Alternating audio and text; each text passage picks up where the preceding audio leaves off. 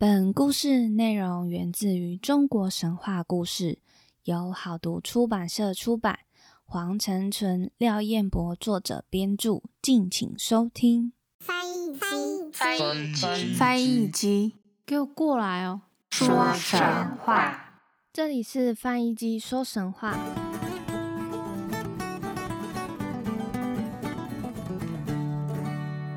欢迎收听翻译机说神话，我是翻译机。中国天神的部分呢，算是告一段落了。之后的两集呢，会分享一个算是游记吗？就是大禹治水中的大禹呢，在平定国内后，漂洋过海，发现了中国以外的国家。那这两集呢，就是在讲说这些国家的一些。人文特色啊，跟文化跟中国中原人是大不相同的，所以这两集的内容呢，就是有点像是在环游世界的一样，只是呢局限在中国以外的海外国家。不过当然不像现在的国家，毕竟这个还是神话嘛，当然还是有带着一点奇幻的感觉，所以会带大家。浏览其他国度的特殊人情啊、特殊文化等等，这个奇幻程度呢，我觉得不输给《西游记》。顺带一提哦，我每次看或读《西游记》的时候啊，最期待的就是下一个会走到哪一个国家。每一个国家就是有不同的故事啊，或者是妖怪等等，感觉就像是用文字环游世界一样。而这两集呢，也希望能带给各位听众。有这样子的感受，那我们就开始今天的故事吧。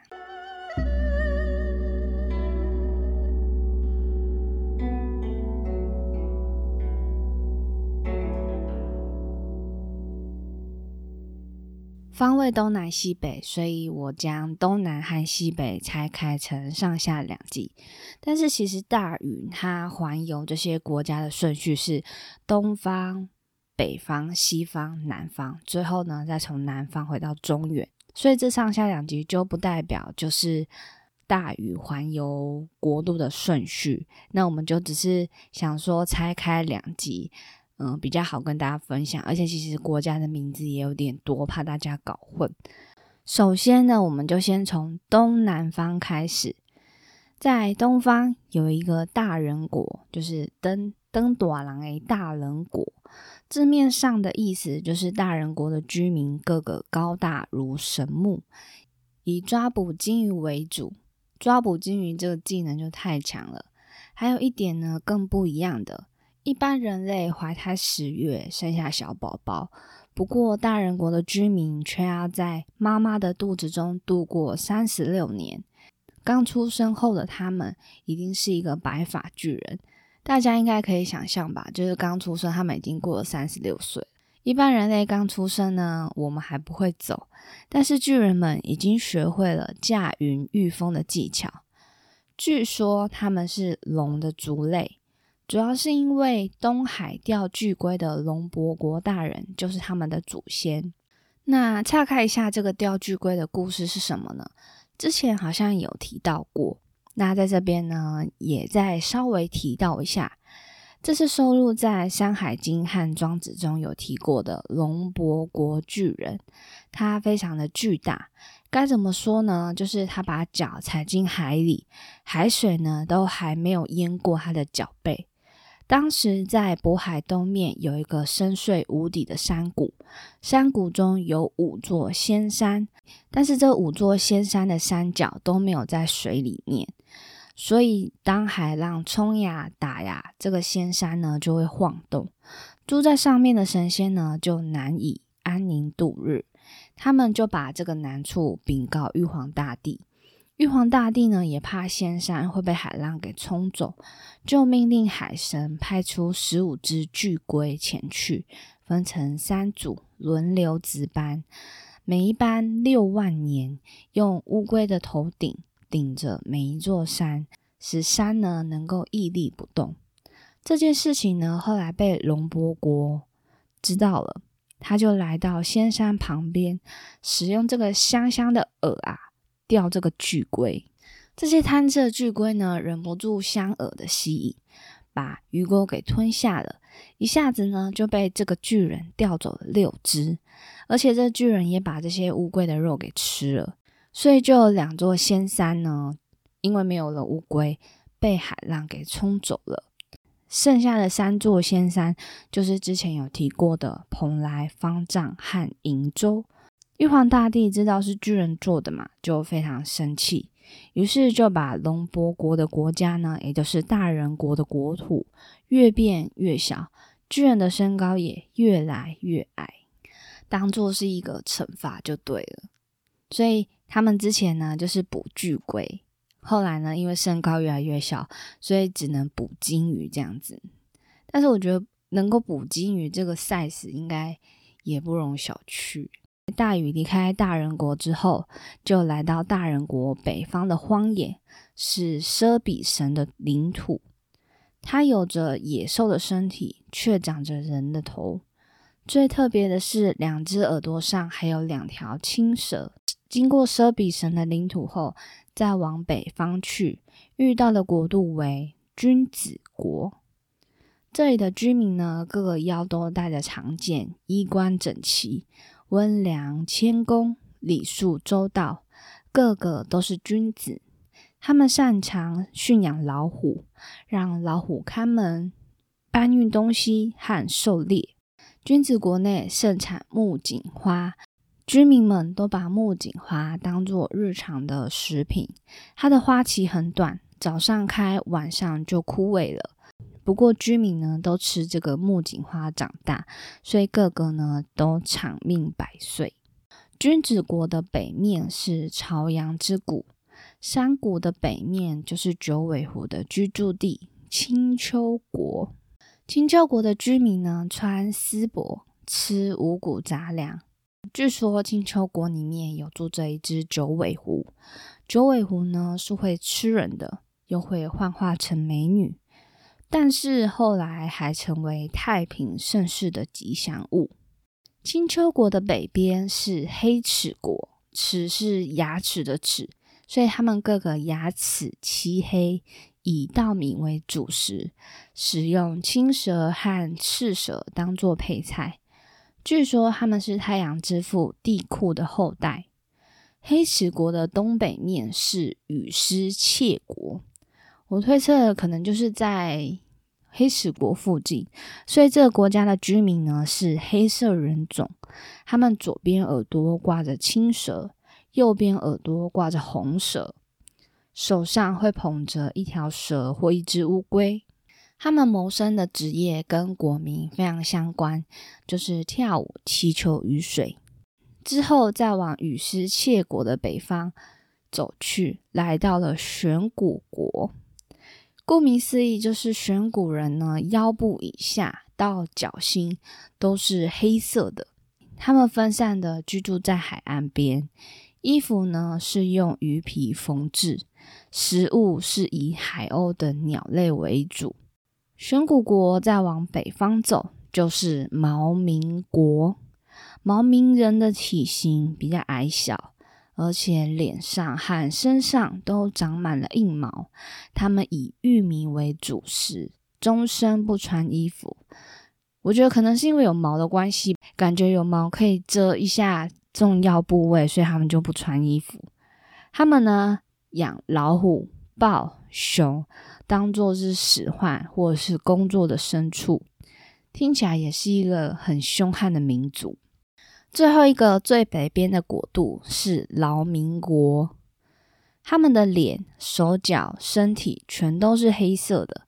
他们无论如何都看起来很忙碌，或是慌慌张张的，就很像坐立难安的样子，一直要找事情做。而他们呢，则是以蔬菜和瓜果为主。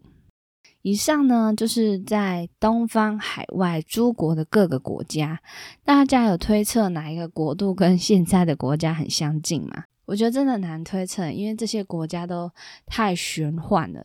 那跟大家说一下呢，就是中国东南方的海外国家有柬埔寨、辽国、缅甸、越南、泰国、马来西亚与马来半岛。虽然以上这些神话国家呢，并没有很明显的地图，那我会我会自己整理一个，就大家可以看看，就是相对的方位这样子。不过以下纯属我个人的猜测。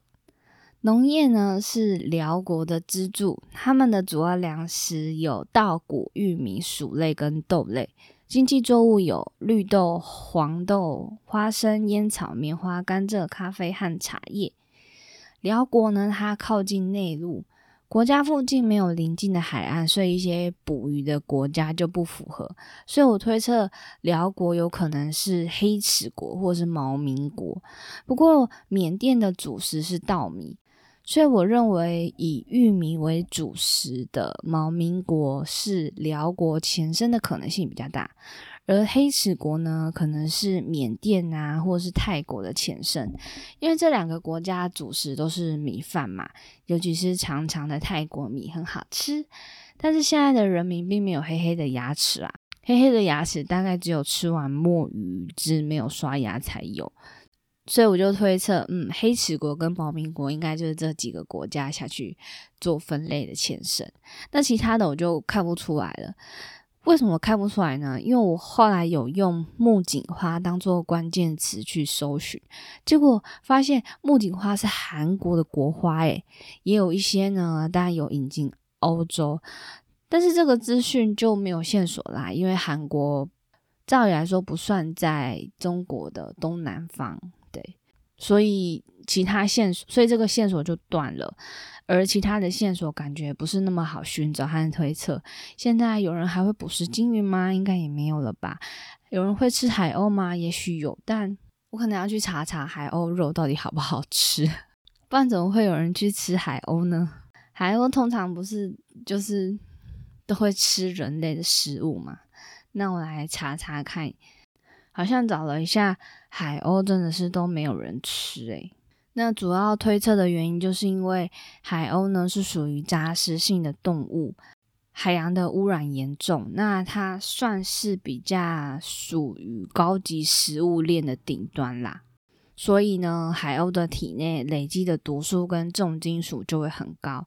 那还有听说是海鸥肉不好吃，腥味很重。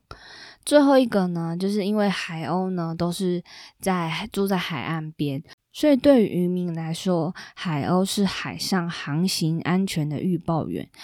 出海航行的船呢，可以根据海鸥的飞行习性来判断海上的环境。譬如说，可能你航行在海上，看到海鸥，诶，从天空往回飞，那可能就有点代表说前面可能有暴风雨啊。嗯，暴雨、暴风之类的，所以就要要小心航行的安全。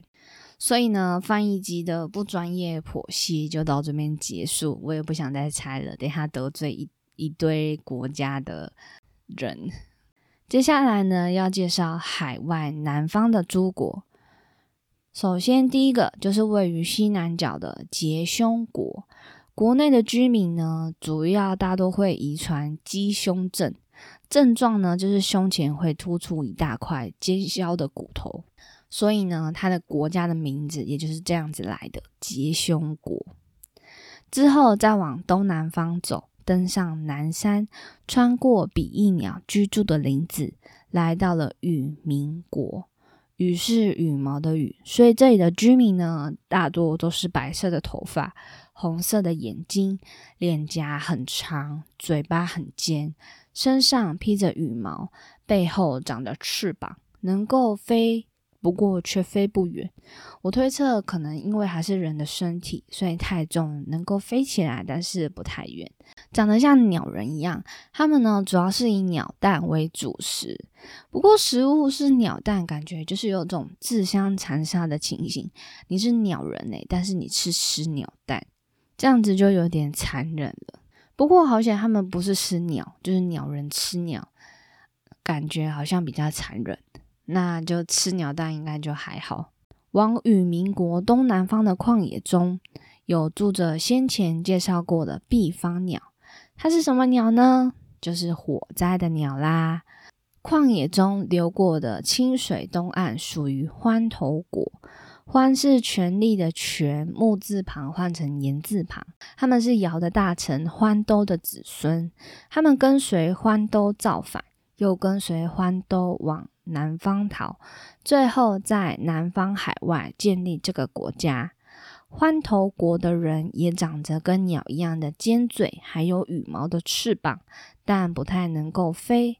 功能呢是拿来当拐杖用，而鸟嘴呢则是帮助他们捕鱼捕虾。这句话，翅膀功能是拿来当拐杖用的，就是让我想到恐龙中的那个翼手龙，它在地面下走的时候也是翅膀就当着拐杖，然后这样子前进。不过翼手龙它可以飞很远啦，但是只是想到那个翼手那个动作，就觉得跟这个欢头国的人拿翅膀当拐杖走路，就觉得嗯，好像有异曲同工之妙的感觉。再来，欢头国的东南方呢是焰火国，虽然这个厌呢是讨厌的厌，不过这个意思是等于厌，就是呃讨厌的厌，下面有一个食物的食。这个字的意思就是吃饱或满足的意思。顾名思义，这个国家的人民个性如烈火，皮肤黝黑，喜欢吞食火焰，甚至还能够吐出火焰，焚烧树木、房屋等等。在焰火国的北方有一条赤水，赤水的东方有一个三苗国。苗民呢讲究义气，性格叛逆。他们在黄帝时代追随蚩尤揭竿起义，不过几乎惨遭灭族。休息了一阵子之后，人口数有逐渐的上升。不过到了尧要禅让给舜时，苗民们又因为同情和支持尧的长子丹朱，而跟随丹朱造反。不过后来这场战役也是输了，丹朱与剩下的苗民逃往南方海外居住。他们也受到中国文化的影响，所以衣着形貌都跟中原人很相似。不过在腋下会发现有一对不明显的小翅膀，感觉蛮可爱的。蚩尤、丹朱这些故事呢，都会在之后的英雄篇再跟大家做说明。往三苗国的东方走去为叠国，这个字很奇特。我也是花了一点时间请人家找的。蝶国的人民是舜的儿子吴嬴的后代。这个地方呢，百鸟都会唱歌，百兽都会跳舞，有很多的五谷和果实。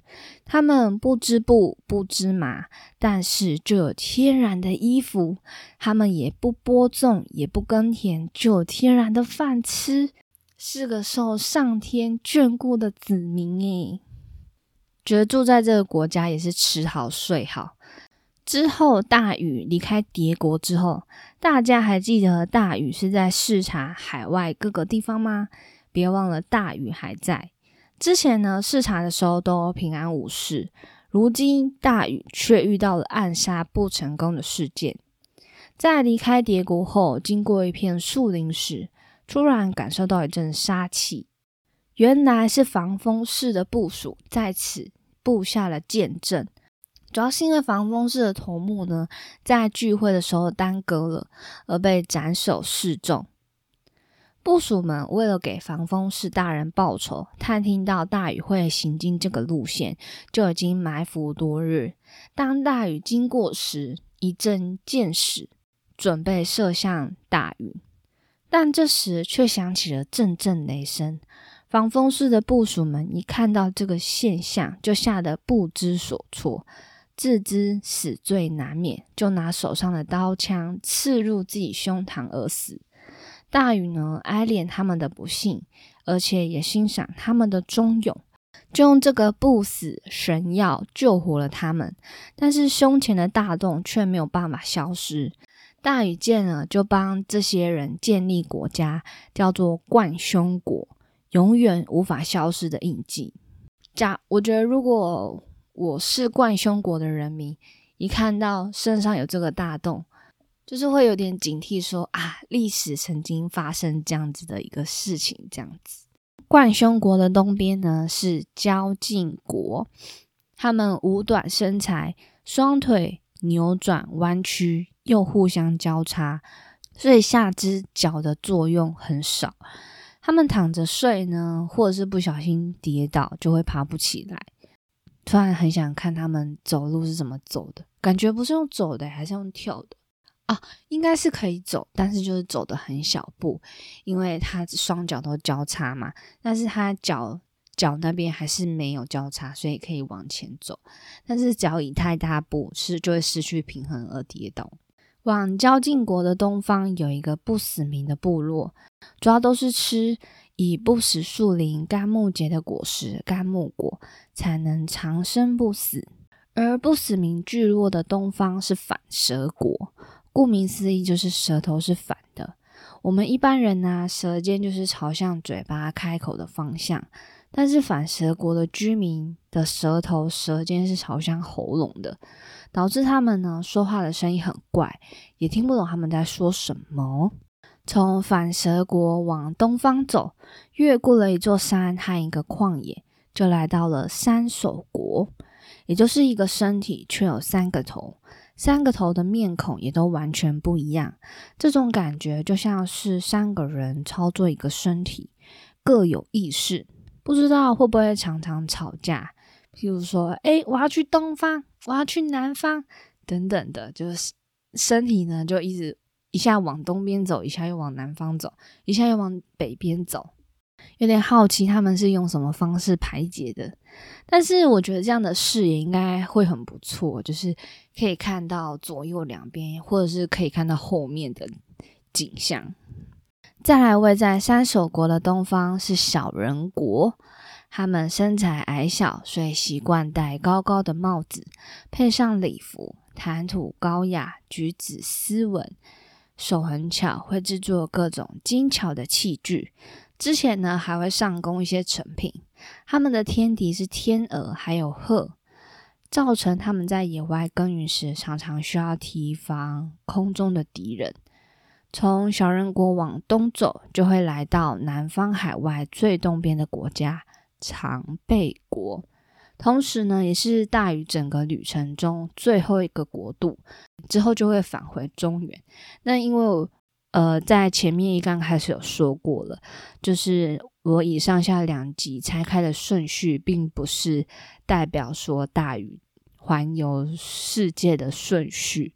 南方呢是大禹最后一个去的，而这个长臂国就是最后一个国家。长臂国的居民呢，身材中等，却有着长达三丈的手臂。三丈就比较好算了，我这次一定要算对。一丈大概是等于三点三三公尺，所以三丈大概是等于九点九九公尺，将近十公尺的手臂，感觉就好像猩猩哦，大猩猩这样子走。而长臂国的居民呢，在比较浅的海上捕鱼的时候。大概只要伸手就好了，不用什么器具，非常的方便，就是直接用手，然后就可以把鱼捞起来了。那我就介绍完海外南方的国家了。以上呢就是中国神话中大禹周游海外东方和南方国家的游记。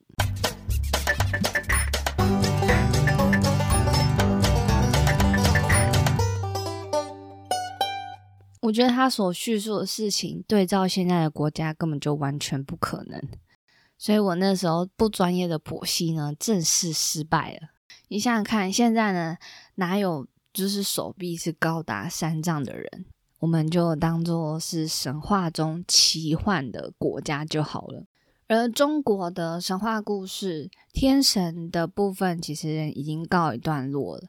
之后的集数呢，就除了西方、北方的国家之外，还会介绍一些动植物的传说啊。四灵像是四灵传说，四灵不是四灵夜市的四灵哦，是就是麒麟、凤凰、乌龟跟龙这四个四灵传说。那还有一些植物的传说。之后就会介绍一些英雄篇，像是黄帝、帝喾、尧舜、大禹等等的。然后我们中国神话故事就结束了。所以之后呢，就要好好来规划下一篇的国度是波斯还是印度？日本就让我放到最后吧，毕竟文言文真的是不好读。那就先跟大家讲一下未来的集数还有哪一些，还有未来有可能会分享的国家神话故事。关于印度跟波斯的神话故事，有观众有听过吗？其实翻译机我都没有听过，不过关于印度应该会蛮有趣的，但我觉得应该也会蛮复杂的。女武神中里面有出现的湿婆。还有阿修罗这些呢，其实都是出现在印度神话当中。所以呢，之后要怎么整理，那我会再告诉大家。那喜欢听翻译机说神话的朋友们，也欢迎分享给周遭的朋友，并按下订阅。也可以到 Apple Podcast 留言，就是说说你对一些集数的想法或是看法，或是有什么鼓励的话。需或者是需要加强的话，也可以跟我说。同时，也可以到 Instagram 或是 Facebook 搜寻“翻译机说神话”，也都可以找得到我。这两集的资讯，我会画一个简单的地图，然后分享给大家，让大家可以在边听的时候边对照。哦，北方啊，南方啊，又往东方走之类的。对，那我们下次再来听“翻译机说神话”喽，拜拜。